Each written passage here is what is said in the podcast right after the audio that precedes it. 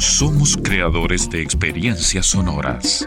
Llevamos tu podcast a otro nivel. Sentipodcast.com Future Shapers, el podcast del futuro. Herramientas, soluciones y aprendizajes para innovar en serio. Te invitamos a viajar hacia un mundo mejor donde todo problema siempre tiene una solución. Tiene una solución. Abróchate los cinturones y viaja con nosotros.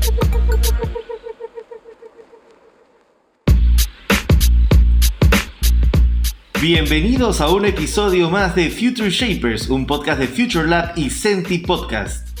Soy Alfredo Pérsico, CEO and co-founder de Future Lab, consultora que lleva la innovación al ADN de las organizaciones, impactando en su estrategia, cultura y sistema de innovación. Future Lab es innovación en serio. Hoy tenemos una invitada muy especial. Ella es una Future Shaper, María André de Starat. Hoy día nos va a estar contando sobre la robótica y el futuro. ¿Qué es lo que tenemos que esperar de la robótica en estos tiempos? ¿Hacia dónde nos estamos dirigiendo? ¿Cuáles son sus avances? Esta y muchas preguntas más, Mari nos va a ayudar a poder descifrar. Mari, es un gusto tenerte el día de hoy con nosotros en este nuevo episodio sobre robótica y futuro. Gracias Alfredo, el, el, gusto es mío por poder compartir un rato contigo y contarle a todos los oyentes un poquito de robótica, cuáles son las perspectivas de futuro, lo que ya pueden encontrar actualmente y un poco de compartir también mi experiencia.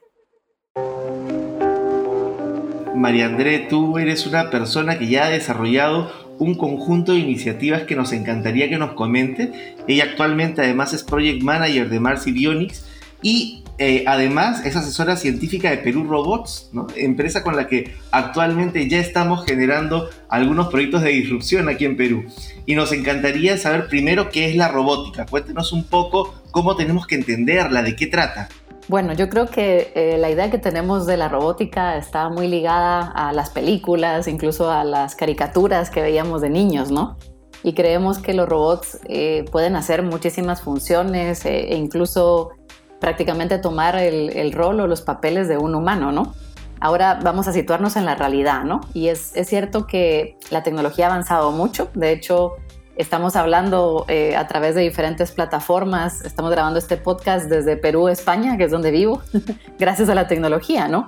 Entonces ha avanzado, pero tal vez no al ritmo que, nos hicieron esperar las, las películas o las caricaturas, ¿no? Entonces, cuando hablamos de robótica hoy en día, estamos hablando de, sistemas que tienen una serie de sensores y que gracias a esos sensores el sistema puede tomar ciertas decisiones.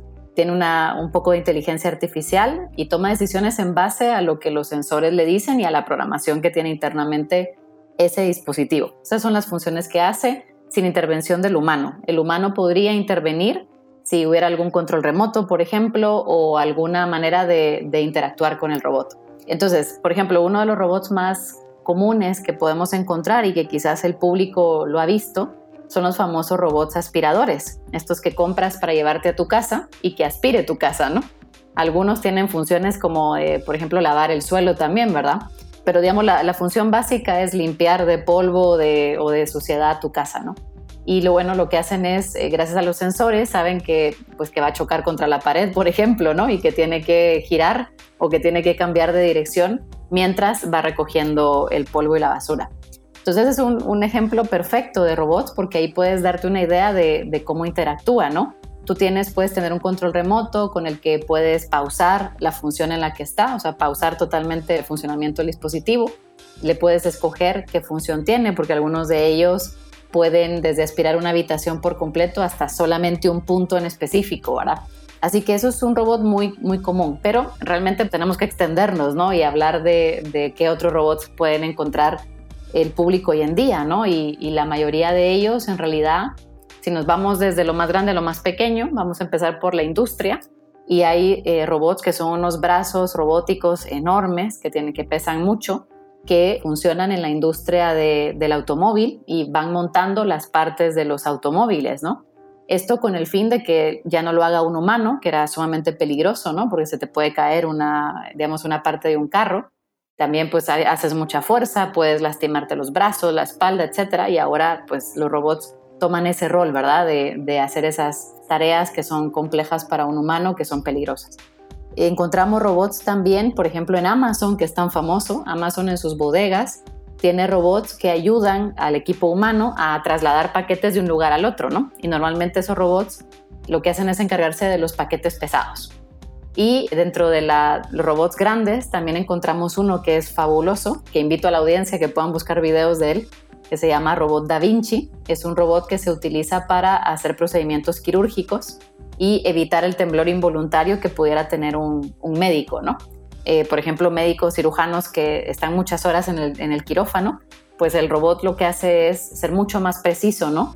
Y eh, obviamente hace ciertas operaciones, no cualquiera, tienen que ser operaciones de estas que están con una cita, agendadas, no, no operaciones de, de emergencia, ¿no? Solo tiene que hacer un humano. Y luego pasamos al, mundo de los robots más pequeños y ahí encontramos desde los robots aspiradores hasta los robots juguetes, que por ejemplo se pueden utilizar para mm, entretener a un niño. Hay robots, aunque les llamamos de juguete, en realidad son sociales, que pueden servir para hacer eh, sentir acompañados a una persona mayor, por ejemplo, ¿no? No quiero tampoco que se me olvide dentro de, dentro de los robots eh, entre medianos y grandes, ¿no? Tengo que mencionar unos que han hecho, han causado sensación actualmente en el mercado por lo del COVID, que son los robots que eh, ayudan a limpiar superficies y lo hacen a través de rayos ultravioleta, ¿no? Entonces, esto es muy interesante, ¿no? Dentro, por ejemplo, dentro de la página de Perú Robots eh, hay, hay un catálogo de robots y uno de ellos es uno de estos, ¿no? Que limpia superficies eh, evitando pues que queden restos de COVID. Así que, digamos, hemos hecho un repaso de, los robots. también tenemos que catalogar a los, a los automóviles autónomos, los que no utilizan un conductor. También están dentro de la robótica, tenemos que hablar de ellos también, hay que mencionarlos. Los drones también son un tipo de, robots. Así que, bueno, como ves, esto es eh, muy amplio, ¿no? Hay de todo un poco. Pero además, eh, Marí, yo sé que tú has trabajado algo que ha causado sensación en Europa y que tiene que ver con robots que hacen el bien y robots que generan realmente que las personas puedan desarrollarse de formas en las que antes no hubiesen podido sin la tecnología. Entonces a mí me encantaría que nos comentes de este invento que se ha generado, que has presidido, en el que has logrado que niños y niñas puedan caminar con exoesqueletos. Cuéntanos un poco de ese desarrollo robótico que has eh, llevado a cabo. De acuerdo, Alfredo. Eh, bueno, dentro de los robots médicos eh, hay una, rama, ¿no? Que está tomando mucho auge, que son robots para la rehabilitación o, robots que intentan darle soporte a pacientes que han tenido o la pérdida de un, de un miembro o la debilidad o por producto de una enfermedad, pues que no puedan tener una función normal de sus piernas o brazos, ¿no? Encontramos dentro de esa rama hay prótesis muy inteligentes, ¿no? Que ya se empiezan a desarrollar. Pero mi rama en particular ha sido la, robótica de rehabilitación y yo en particular trabajo con exoesqueletos. Para que veas que aunque hablamos de un término robótica que parece muy preciso, o sea, que, es como engloba una, una pequeña parte de, de objetos, en realidad es muy amplio, ¿no? Podemos hablar de muchas cosas, ¿no? Pues la robótica de rehabilitación ha tenido mucho auge, bueno, precisamente porque está consiguiendo cosas que normalmente eran impensables hace pocos años, ¿no? Y en particular, para mí, pues ha sido entre suerte y obviamente un, gran honor el, poder formar parte de un equipo maravilloso que está haciendo posible lo que hace unos años creíamos que era imposible, ¿no? Que es poner de pie y poner a caminar a niños que nacen con enfermedades incurables y esas enfermedades producen que sus piernas, sus músculos estén tan débiles que ellos por sí solos jamás van a poder caminar. Son niños que están condenados a estar todo el tiempo eh, en una silla de ruedas. De hecho, los, hemos conocido así. Su día a día es eh, estar en una silla de ruedas. Logran ponerse de pie muy pocos minutos al día en un dispositivo que simplemente los sostiene con el fin de que los músculos pues de alguna manera puedan cambiar de posición y se fortalezcan un poco, ¿no? Pero en realidad esa función tan útil, tan importante, digamos, del día a día, como es caminar, estos niños no la pueden hacer, ¿no? Entonces, Marcy Bionics es una, bueno, la, empresa surgió realmente en la Agencia de Investigaciones Científicas que tiene el gobierno de España y empezó a hacer dispositivos de rehabilitación de pierna, primero para niños y después para adultos, ¿no? se vio que esto tenía mucho potencial y de ahí pues surgió la, la idea de crear la empresa. Es una empresa española con sede en Madrid y eh, hasta el momento pues tiene ya dos dispositivos que están en el mercado, que han pasado pues por toda su certificación, que es un, proceso muy complejo, ¿no? Son dispositivos médicos al fin y al cabo que requieren ensayos clínicos, ¿no? Entonces hemos logrado llevar dos dispositivos al mercado, uno que es un soporte para la rodilla de adultos y el que es pues obviamente la insignia o el producto estrella, que es el exoesqueleto Atlas, es un exoesqueleto pediátrico Está pensado para niños entre 3 a 10 años, que como digo, pues nacen con una enfermedad incurable como puede ser la parálisis cerebral, que es quizás la que más conocemos, ¿no? Pero hay muchas más enfermedades que impiden que un niño camine. Sin embargo, pues de parálisis cerebral encontramos muchos casos, ¿no? Y bueno, la cuestión es que son niños que mm, están todo el tiempo en silla de ruedas, llegan a, donde nosotros tenemos los, robots, o si algún centro lo ha comprado, pues pueden llegar a ese, a ese centro o hospital y entonces lo que se hace es trasladar al niño de la silla de ruedas al dispositivo, se le colocan una especie de cinchos de seguridad, ¿no? Para que eviten que el niño se caiga, ¿no? Ellos no tienen mucha fuerza. Y una vez que esté completamente seguro el niño, alineado al dispositivo, a sus motores, pues nosotros lo que hacemos es activar el dispositivo, se pone de pie con el niño y a continuación le hacemos que camine dentro de un, por ejemplo, un laboratorio o dentro de un gimnasio y mientras está caminando, que ya imagínate lo que significa para, para sus papás o para el propio niño el verse de pie, ¿no? Nosotros usamos espejos para que ellos se puedan ver, ¿verdad? Es impresionante. Ellos, bueno, normalmente sonríen, eh, algunos se asustan, por supuesto, pero en general lo que hay es mucha emoción. Y mientras ellos están caminando, eh, lo que hacemos es una terapia de juegos, una terapia lúdica, con la intención de que el niño esté muy motivado, ¿no? Permitimos que los niños también sugieran que quieren jugar. Y fíjate que es muy curioso porque ellos piden juegos que normalmente no escogen. Eso lo hemos hablado con los papás. Son juegos distintos a los que ellos piden cuando están en la silla de ruedas, pero es porque esos juegos que piden cuando están de pie tienen otras funciones que no tendría sentido si estuvieran sentados. Y pongo un ejemplo. Nos piden, por ejemplo, que pongamos, que les compremos un kit de bolos, ¿no? De boliche, ¿no? entonces para tirar la pelota y derribar todos los, los bolos, ¿no? Entonces, eso si está sentado, pues no tiene tanto sentido, ¿verdad? Entonces, es muy interesante y, y, bueno, realmente cada vez que tratamos a un nuevo niño, debo decirte que es muy emocionante, ¿no? Porque es, nosotros vivimos muchas primeras veces, ¿no? La primera vez que fulanito se pone de pie, que menganito se pone de pie, que sutanita, y cada vez que ocurre eso, pues obviamente hay lágrimas de emoción, ahí nos piden que si lleguen los abuelos, que si lleguen los primos, que si el amigo, el compañero, etc. Y también vemos cómo los niños empiezan a hacer cosas que normalmente no hacen antes, ¿no? Que antes no podían hacer.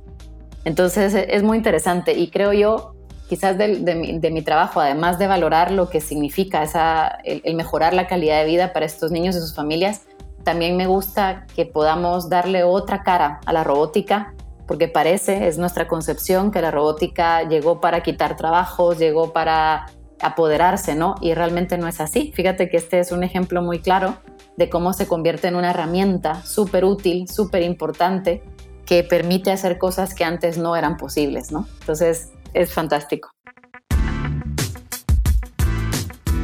Y hay un mundo increíble el que se nos abre porque comenzamos a ver esta convivencia de personas y robots, ¿no? En donde la cotidianidad está cambiando. Tú ya ves la robótica integrada en el cuerpo, articulada a los movimientos, a las posibilidades de desarrollo inimaginadas antes y que ahora se nos abre como si estuviésemos viendo un nuevo horizonte, un nuevo mundo, un nuevo eh, paisaje, ¿no? Es ahora puedo caminar, ¿no? Es, es increíble, esto lo hemos visto en, en películas eh, futuristas, ¿no? Donde el exoesqueleto te permitía correr, caminar y de repente ya es una realidad.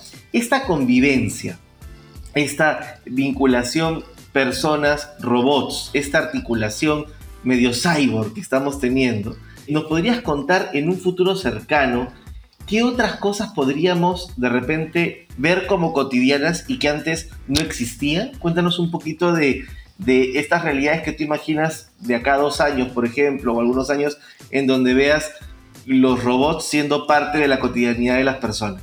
Bueno, creo yo, siguiendo un poco con, con, los productos que tenemos, o por lo menos con los que he tenido oportunidad de interactuar, existe un exoesqueleto que le da soporte a la rodilla de un paciente que ha sufrido un, un derrame cerebral o un ictus. Y no es normal que nosotros salgamos a la calle y veamos a alguien que le cuesta caminar, un adulto que ves que ha tenido algún, algún accidente de estos, ¿no? Algún trastorno de estos.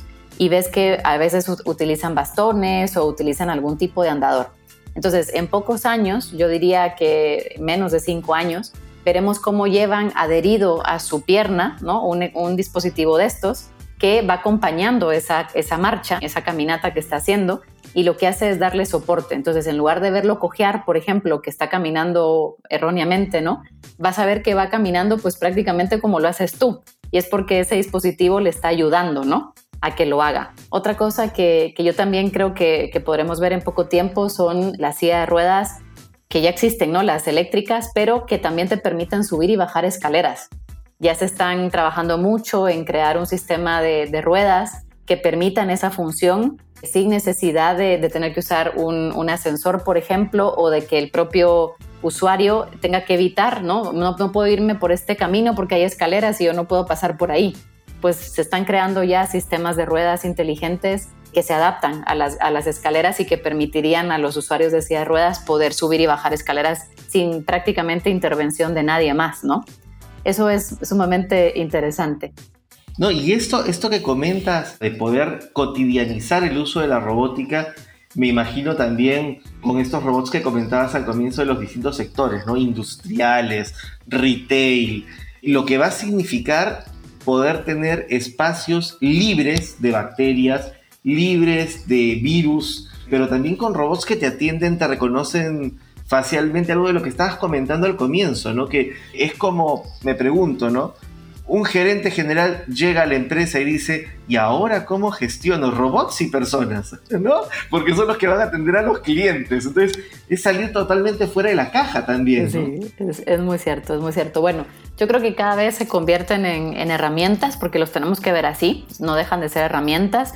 A mí me encanta, por ejemplo, lo que hacemos con, el exoesqueleto porque realmente los dos protagonistas de, de la terapia son el niño y su fisioterapeuta, ¿no? Ellos son los protagonistas tal como ya lo eran antes, ¿no? Pero ahora tienen un nuevo, una nueva herramienta que es el robot, que en realidad, ojo con esto, ¿no? no pretendemos que sea el protagonista, sino que se convierte en una herramienta para ambos muy importante, algo que antes no tenían y que le permite al fisioterapeuta hacer otras cosas que antes era imposible, porque normalmente el, el que sostenía al niño era el propio fisioterapeuta, pero ahora resulta que tiene las manos libres, porque el exoesqueleto se está encargando, ¿no?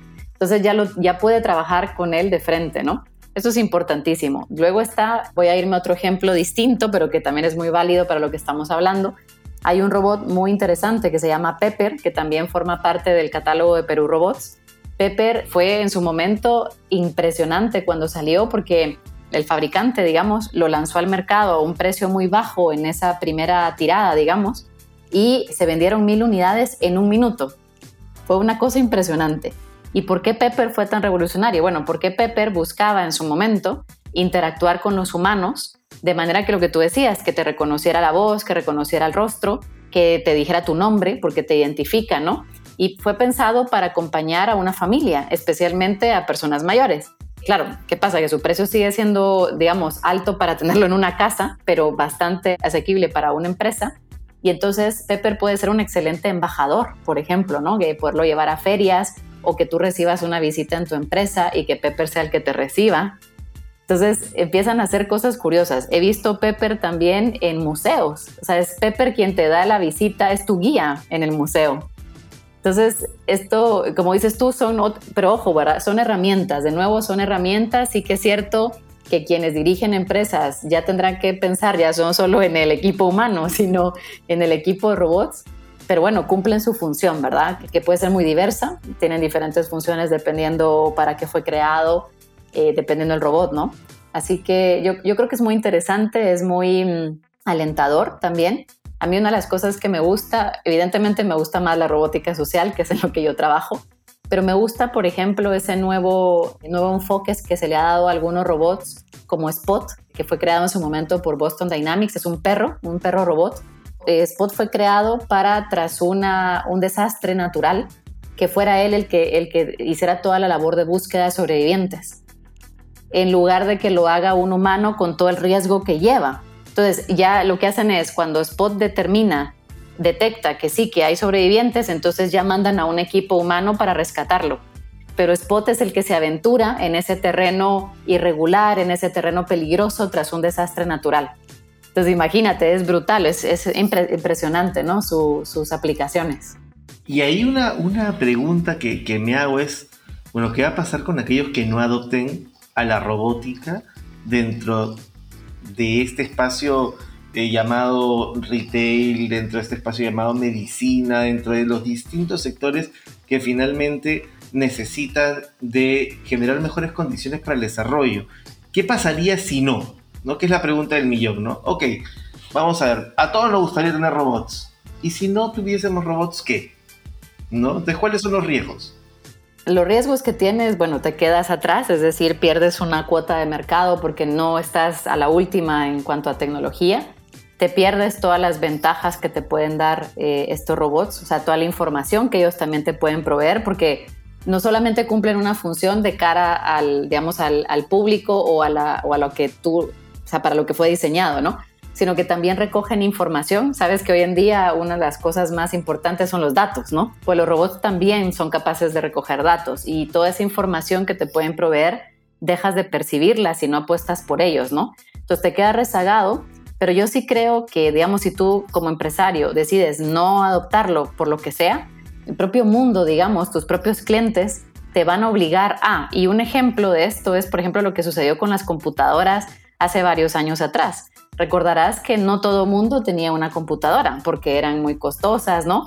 Entonces, los que empezaron a adoptar las computadoras como parte de, su empresa, pues obviamente iban mucho más adelante, fueron los primeros que tuvieron acceso a, otras funciones, otras herramientas, pero todo el mercado obligó a que ahora pues todo el mundo utiliza su computadora, es una herramienta importantísima, ¿no?